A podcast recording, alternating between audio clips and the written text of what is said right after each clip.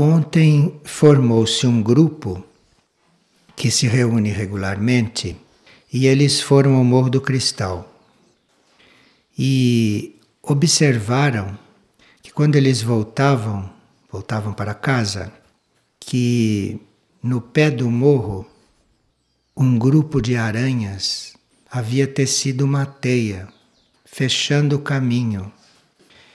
E as aranhas deixaram um espaço para o grupo passar em fila. E quando o grupo acabou de passar, elas terminaram de fazer a teia.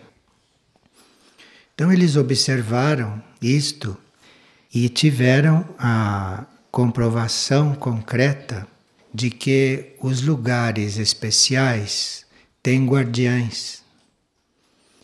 E a propósito destas aranhas que estavam no plano físico, porque os guardiães desses lugares normalmente estão nos planos internos, estão no plano astral, estão no plano etérico, ou no plano mental, ou no espiritual. Mas desta vez os guardiães estavam no plano físico, eram aranhas físicas. Então, estas estão ali para impedir o ingresso de certas forças psíquicas muito densas então, quando há uma grande densidade psíquica em volta, certos animais físicos são os guardiões. Eles têm uma capacidade etérica muito viva e o que eles fazem no plano físico atua nos planos psíquicos, onde tem estas forças. Principalmente as aranhas com as suas teias elas têm muito a ver com o que acontece no plano psíquico. Nós temos que ter uma consciência e um comportamento correto com o reino animal, porque neste campo, no campo dos guardiões, os animais são muito colaboradores dos homens. O reino animal colabora muito conosco neste campo da proteção e da guarda. E alguns animais no plano físico são até símbolos desta guarda e desta proteção que dispensam a nós. E outro dia nós estávamos falando a respeito da energia monetária. E hoje uma pessoa pergunta qual é a importância e o benefício do dízimo conforme a mensagem bíblica. Certos trechos da Bíblia principalmente do Antigo Testamento, são trechos dedicados a seres muito primitivos.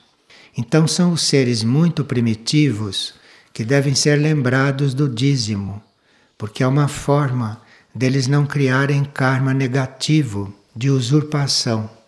Porque nós recebemos tanto e nos esquecemos de dar. Quem é mais aberto, quem é mais evoluído, quem está mais inspirado, faz isto naturalmente. Mas os seres mais primitivos nem sempre se lembram disto. Para eles não ficarem em débito perante a lei da manifestação e perante tudo que recebem, então, naquele tempo, se criou o dízimo. Mas, na verdade, na realidade espiritual, esta colaboração, ou este dar e receber, não deveria ser obrigatório, não deveria ser compulsório. E isto deveria estar na consciência do indivíduo, na consciência da pessoa. Então, entre seres mais esclarecidos, a doação é livre e espontânea e não é obrigatória. Então, o dízimo se compreende numa determinada época evolutiva e num determinado ambiente mas a doação é livre nos lugares e entre as pessoas mais esclarecidas. Isto é livre porque quem organiza toda esta manutenção das coisas é a lei da manifestação, que é uma lei superior, não é uma lei material e, portanto, nenhum de nós está obrigado a fazer doações porque nós contamos com a lei da manifestação. A lei da manifestação é uma lei superior que acima da lei do karma material, e esta lei provê para que aquilo que deve ser mantido se mantenha, aqui no plano material também. É claro que nós, como doadores, nós, como colaboradores, somos canais, somos instrumentos para que a lei da manifestação atue. Então não é que nós não sejamos necessários, nós somos canais, nós somos intérpretes desta lei, somos instrumentos para que esta lei se cumpra. Mas é esta lei que regula tudo, que nos inspira e que distribui tudo. De forma que a doação nossa deve ser entregue ao arbítrio desta lei. Cada um de nós deve entregar a sua própria capacidade de doar à lei da manifestação e aguardar a inspiração e aguardar aquilo que a lei da manifestação indica para que a gente faça. De forma que a doação não pode ser compulsória. Nós estamos coligados, nós todos, é com a lei da manifestação, que é uma lei superior que nada deixa faltar. E a partir daí, as coisas devem acontecer ordenadamente e segundo um plano evolutivo superior. Então, nós estamos já numa outra época bem diferente dos tempos bíblicos. E uma pessoa pergunta: sendo que algumas pessoas necessitam de reconhecimento para suas obras, para suas ideias e empreendimentos, como fica o fato de crianças e jovens serem incentivadas com manifestações que poderiam estimular o seu orgulho? Qual o modo certo de fazê-lo? Bem, esses que ficam estimulando as crianças ou reconhecendo o que as crianças fazem, são pessoas que não são adequadas para educar uma criança. Porque é o reino animal que necessita do nosso reconhecimento. Se vocês têm um animal, vocês vão notar que ele necessita que vocês reconheçam o que ele faz de bom. E através do nosso reconhecimento, os animais vão se aperfeiçoando. Então, se um animal é fiel, se um animal é limpo, se um animal é ordenado, você deve manifestar a ele que você está compreendendo isto, que você está achando isso positivo. Ele precisa perceber que você está vendo as qualidades dele, porque com isso ele é estimulado a evoluir na linha correta. Agora, se uma criança começa a se aperfeiçoar porque você a elogia, ela não está no caminho correto. Ela está no caminho que vai chegar nesse mundo dos adultos depois, que só faz as coisas por interesse, ou só faz as coisas para ser reconhecido. Isto é um defeito de educação, isto é um defeito básico e primário. Então, os prêmios, as notas na escola, eh, os elogios, não, os reconhecimentos, tudo isso é defeito de educação. E tudo isto leva a criança a crescer e chegar nesse mesmo ponto em que os adultos chegam. Quando isto seria para ser feito com os animais. Isto é, com os animais nós nem sempre fazemos, porque não observamos o que os animais fazem e não tomamos conta dos animais, não cuidamos dos animais. Então, com os animais que deveriam receber isto, nós não fazemos. E fazemos com as crianças que não deveriam receber isto. Mas as crianças deveriam crescer bem simplesmente, não é? E sem que a gente fique estimulando para muita coisa. A criança deveria seguir o exemplo, isto sim. Agora, como nós nem sempre damos o exemplo, então ficamos com esta opção não é, de elogiar, de reconhecer, que são todas coisas erradas para com elas. Mas para elas bastaria o exemplo, bastaria observarem o que nós fazemos, bastaria que elas observassem o que nós desenvolvemos, porque elas imitariam. O ser humano imita, Então, o processo de educar o ser humano é dar o exemplo, porque o ser humano tem a tendência a imitar. Então, esse é o processo da educação, é dar o exemplo. Quando você está dando um exemplo, você está educando e o outro está sendo educado.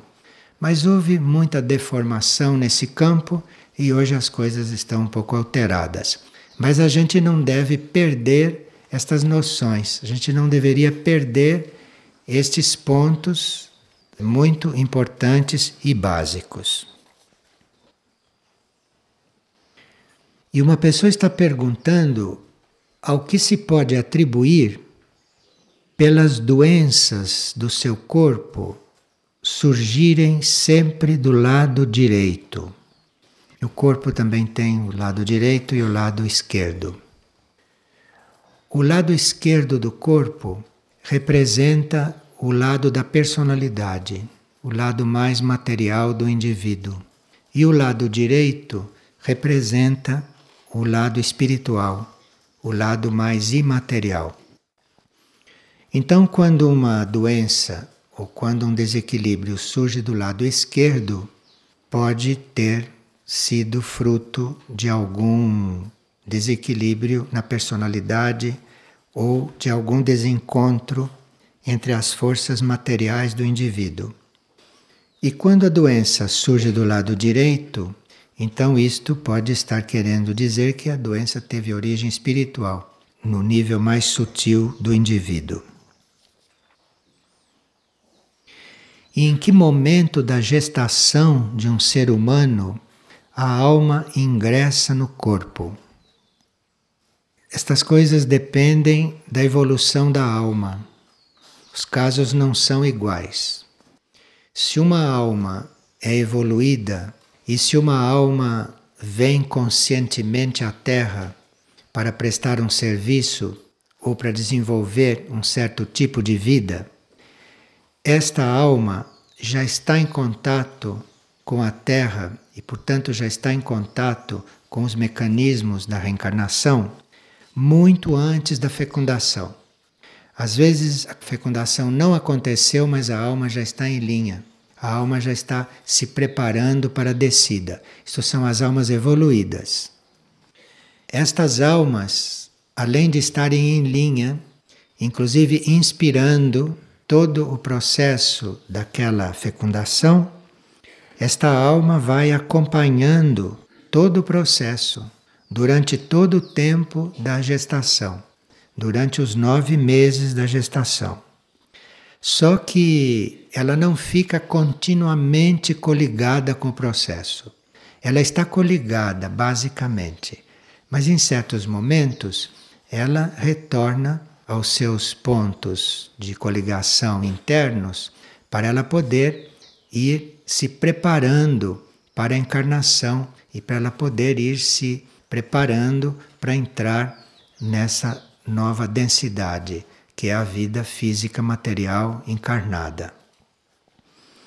Então, a alma evoluída, ela já está presente em linha mesmo antes da fecundação e ela está presente acompanhando todo o processo até a hora do nascimento com esses momentos, chamemos de pausa, de concentração em outros níveis.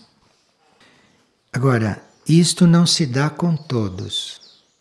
E foi observado que há certas almas que nem têm muito contato com o feto antes de cinco semanas. E outras almas que nem têm contato com o feto, contato mais direto, antes de três ou quatro semanas. Isto depende da alma. Então, não há uma regra para todos, e o que nos resta é considerar a formação daquele corpo como uma construção de um aparelho, como a construção de um veículo que vai ser habitado por uma alma. E com isto nós vamos formando um fio telepático com a alma que deve encarnar ali. Então, se nós estamos formando um corpo, se nós estamos conscientes de que aquilo é uma formação física para ser ocupada por uma alma. Então, com isto, nós já começamos um relacionamento com aquela alma. Já começamos um relacionamento de colaboração. Então, se isto acontecesse com todos, nós consideraríamos os nossos pais e os nossos pais nos considerariam colaboradores e não motivos de posses, filhos, estas coisas todas que vocês sabem como acabam. Então, aquilo é a criação de um veículo, é como você está construindo a casa para que alguém venha habitá-la. Agora, dependendo da evolução deste que desce, ele vai ter uma maior ou menor influência na construção daquela casa. Porque se a alma já entra em contato com o feto, quanto antes ela entra em contato com o feto e ela tenha o esclarecimento do que ela veio fazer e tudo mais, é claro que a colaboração dela na formação daquele corpo é muito positiva, porque ela vai então vibrar ali dentro e ela vai colaborar na formação daquilo. Então, estas coisas são diferentes, variam de pessoa para pessoa, de caso para caso, mas é bom nós temos essas coisas presentes, não? Para irmos melhorando dentro do possível as condições com as quais nós recebemos os seres que vêm para a encarnação, que normalmente não são boas condições. E uma pessoa está pedindo que a gente esclareça sobre o sentimento que é chamado de amizade. Porque ela já está aspirando a uma vida maior e gostaria de saber como lidar com essa energia. Então, em vez de falarmos da amizade que a pessoa está querendo transcender, vamos ver o que é o amor, porque o amor está acima da amizade e o amor é bem mais inclusivo e universalizado do que esse sentimento humano da amizade. Então, esse amor é uma energia libertadora. Nós não teríamos que esquecer disto. Quando nós vamos retirando deste sentimento a sua capacidade de liberar, nós vamos deturpando este amor. Porque o amor libera, o amor não prende, o amor não retém. Se você está nesse sentimento e começa a reter as coisas, você está desvirtuando este sentimento. E além de ser libertador, este amor é curativo. Ele cura. Então, quando você sente o amor, você saiba que está sendo curado.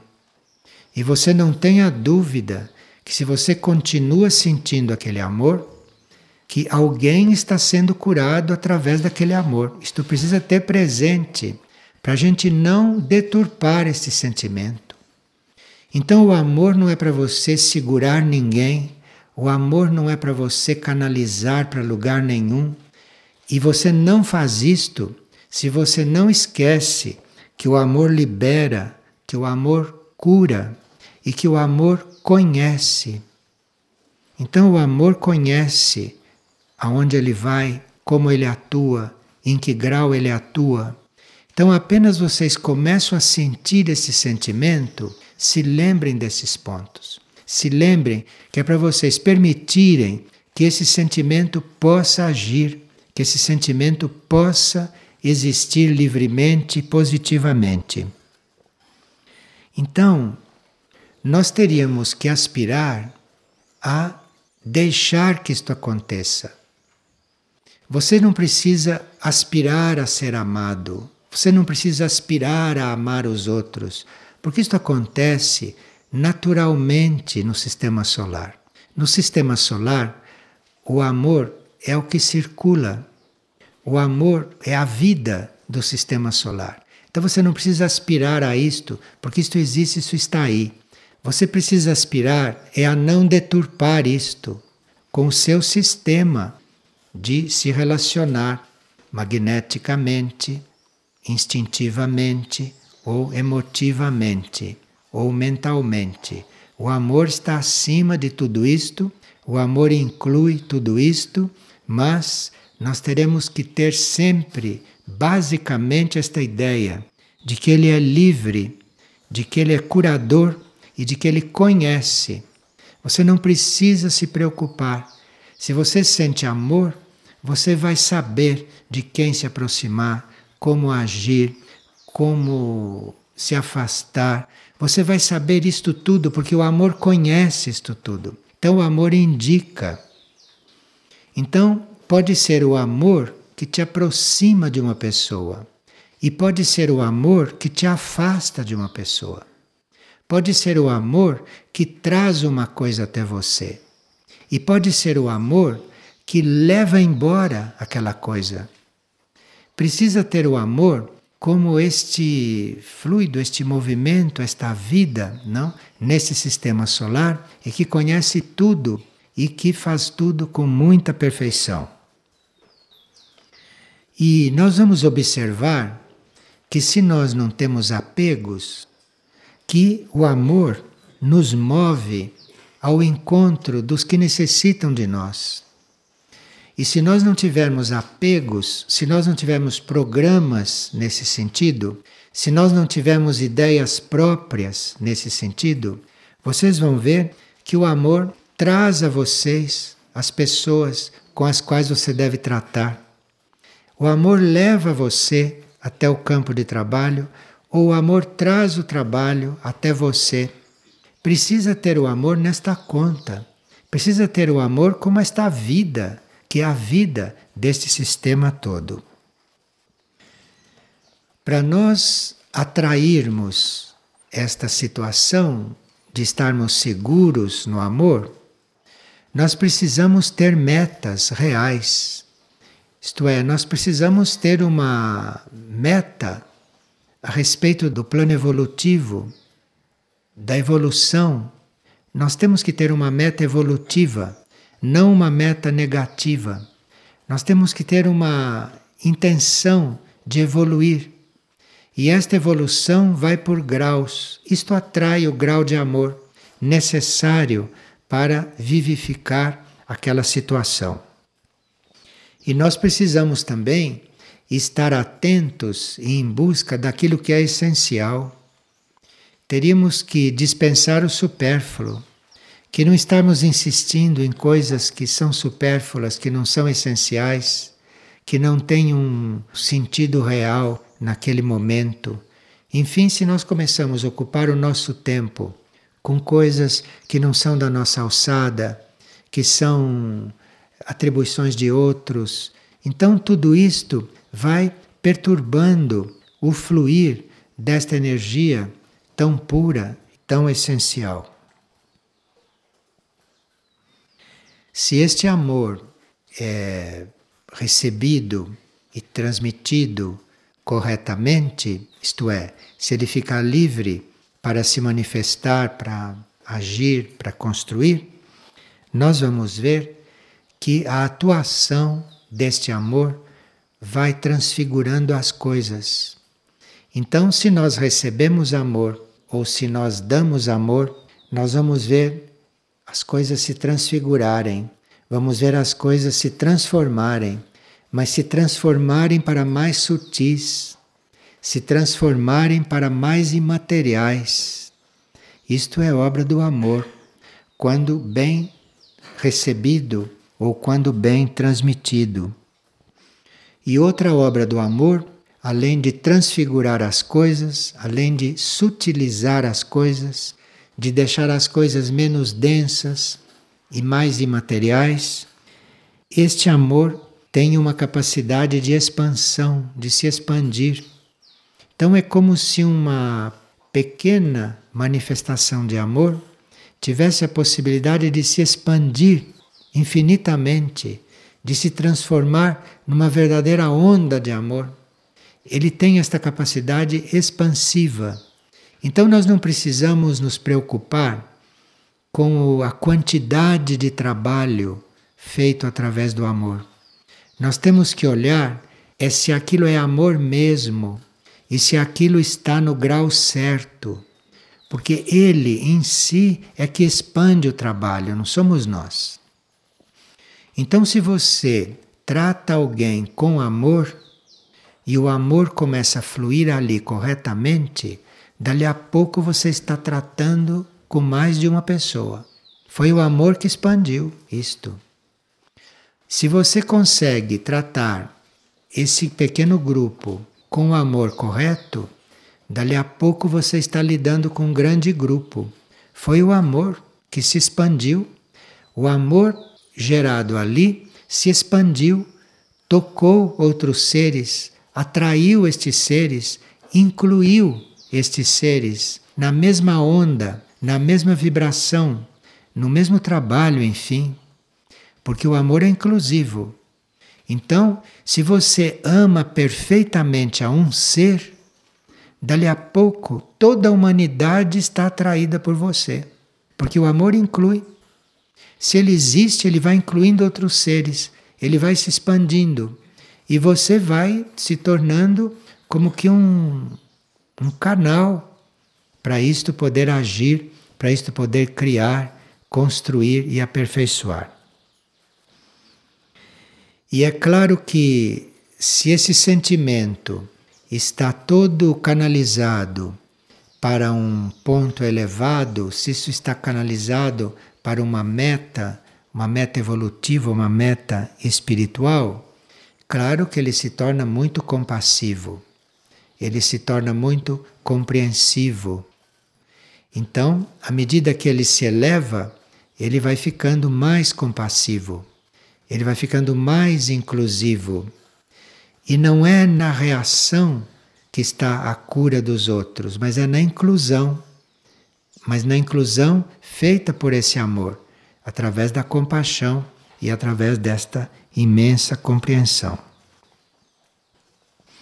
E isto é um trabalho de um raio cósmico, isto é um trabalho de uma energia cósmica, que pode estar ancorada na alma do indivíduo.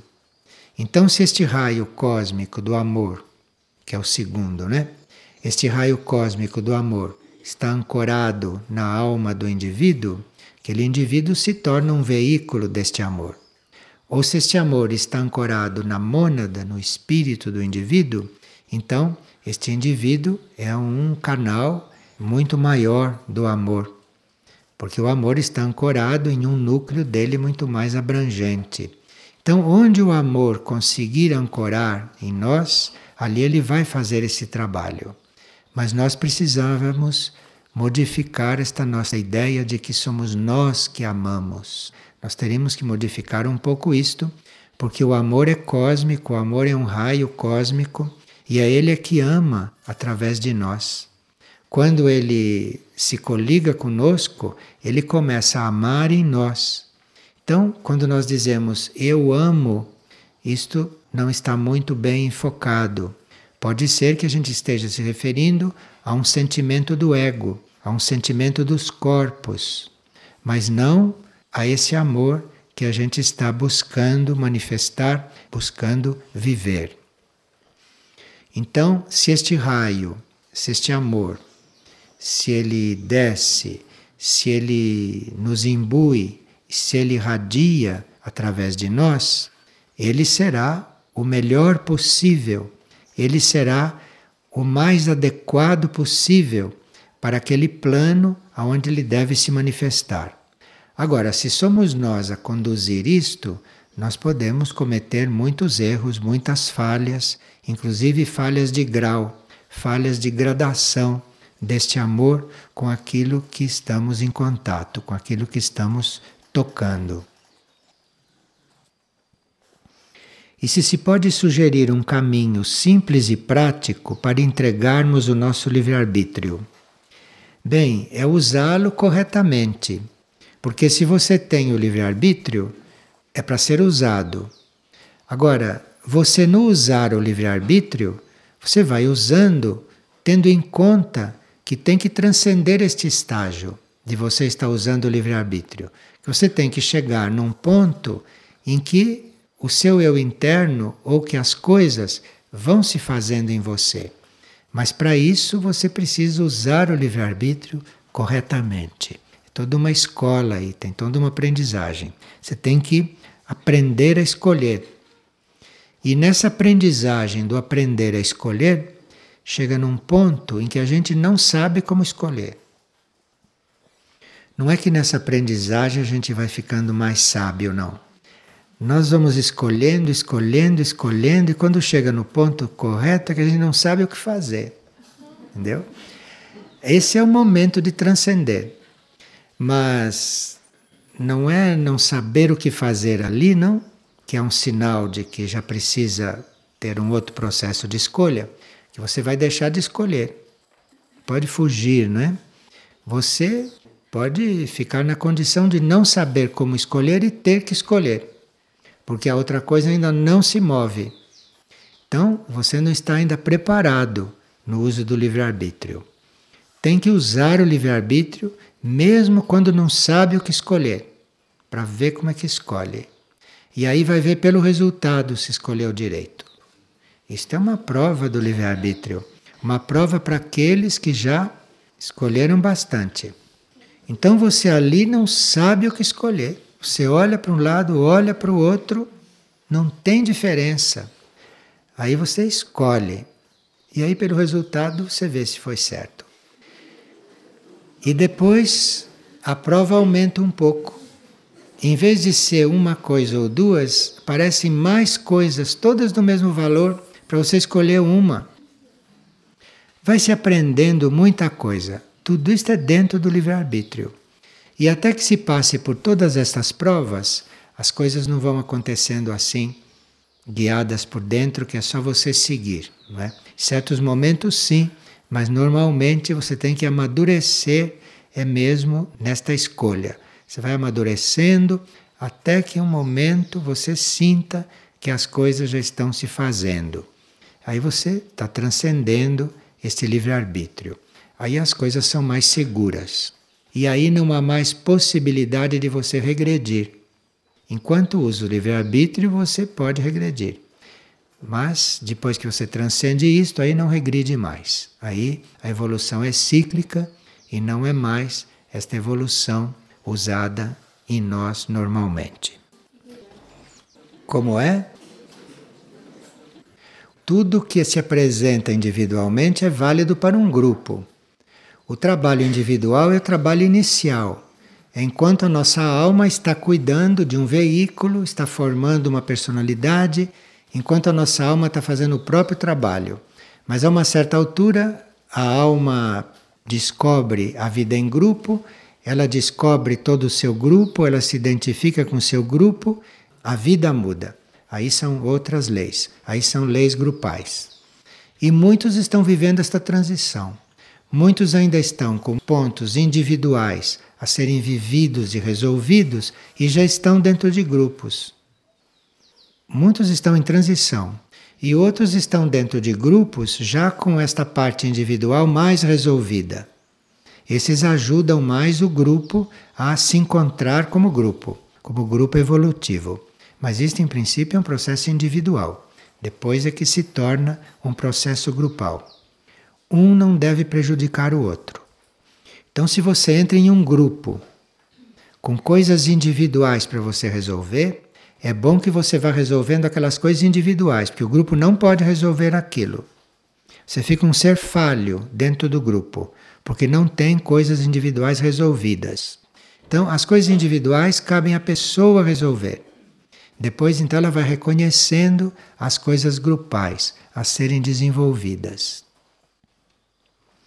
Assim como não é bom para o grupo, o grupo de almas, ficar preso por coisas individuais que não estão resolvidas nas pessoas. Enfim, aí deve haver um movimento harmonioso de ambas as partes, dos indivíduos e do grupo. Porque em certos aspectos nós estamos resolvendo problemas nossos. E em outros aspectos nós já estamos resolvendo em grupo. Nós somos seres de muitos aspectos. Então não é porque temos um problema nosso a resolver que nós não estamos colaborando com o grupo. Estamos colaborando naqueles aspectos que nós já estão resolvidos. Então, o grupo ajuda os indivíduos e os indivíduos ajudam o grupo. Isso é um trabalho de colaboração.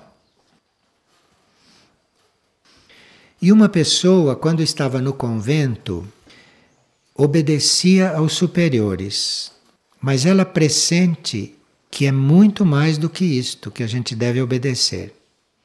Veja que importante esta declaração, porque nenhum ser humano pode obedecer ao eu superior, ou a Deus, como chamam, se ele não aprendeu a obedecer o seu semelhante. Isto é uma escola, isto é uma coisa que vai gradualmente. Então, se você não aprende a obedecer situações, as circunstâncias externas, se você não passa por essa escola, você não chega à obediência interna, à obediência verdadeira. Esta obediência externa é muito importante no início, para você aprender a obedecer. E você aprende a obedecer através de muitas crises, inclusive obedecendo alguma coisa que depois você vê que não foi muito positivo. Mas isso você vai aprendendo, isso é uma escola. É uma escola que inclui toda, toda a experiência dentro da obediência. Quando você passa por toda esta escola e quando você já se tornou humilde, isto é, quando você está preparado para obedecer algo invisível, impalpável, incompreensível, desconhecido, isso precisa humildade para isto. Então, se você já se tornou humilde através da obediência externa, a pessoas, a fatos, a vida, a circunstâncias, a coisas. Cada um tem a sua escola. Se você já aprendeu esta obediência, aí você vai ficar humilde, isto é, aí você vai ficar capaz de obedecer a algo que você não sabe nem, nem o que é. É muito impalpável isto.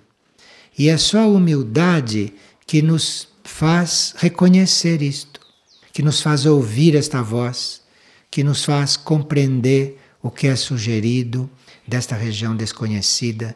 Aqui é preciso a humildade. Então, esta pessoa que aprendeu a obediência no convento, obedecendo aos seus superiores, chegou a perceber que havia uma coisa maior que obedecer. Então ela já estava preparada agora obedecer o seu eu interno, obedecer a sua alma, obedecer ao seu espírito, obedecer a Deus porque o nosso espírito está muito contatado com o único, então obedecer ao espírito é o mesmo que estar obedecendo a Deus. Mas esta preparação é feita nesta obediência externa. Pois não. A entrega é outro caminho ou é o mesmo? Pois é, tudo isso são fases, são etapas da entrega. São fases. Cada um está trabalhando isto em um grau e de uma forma. E veja que nós estamos passando por um momento muito favorável. Aqui houve uma visão que havia duas formações rochosas, uma de altura mediana e a outra muito mais alta. Entre essas duas formações rochosas havia um abismo e uma imensa águia branca levantava três terapeutas da pedra menor e os colocava na pedra maior. Então tudo isso está muito abençoado. E se nós estamos sendo colocados numa pedra maior, talvez isto queira também nos dizer que a gente faça mais uso das informações que está recebendo. E nós estamos recebendo informações que nos levam de um nível para outro. Então que a gente não deixe de fazer uso de certas informações, que é para esta águia não perder o seu trabalho. Esta águia quer dizer uma força mental e espiritual, uma força que junta os dois níveis, o mental e o espiritual. Então existe uma força para nos transferir de nível.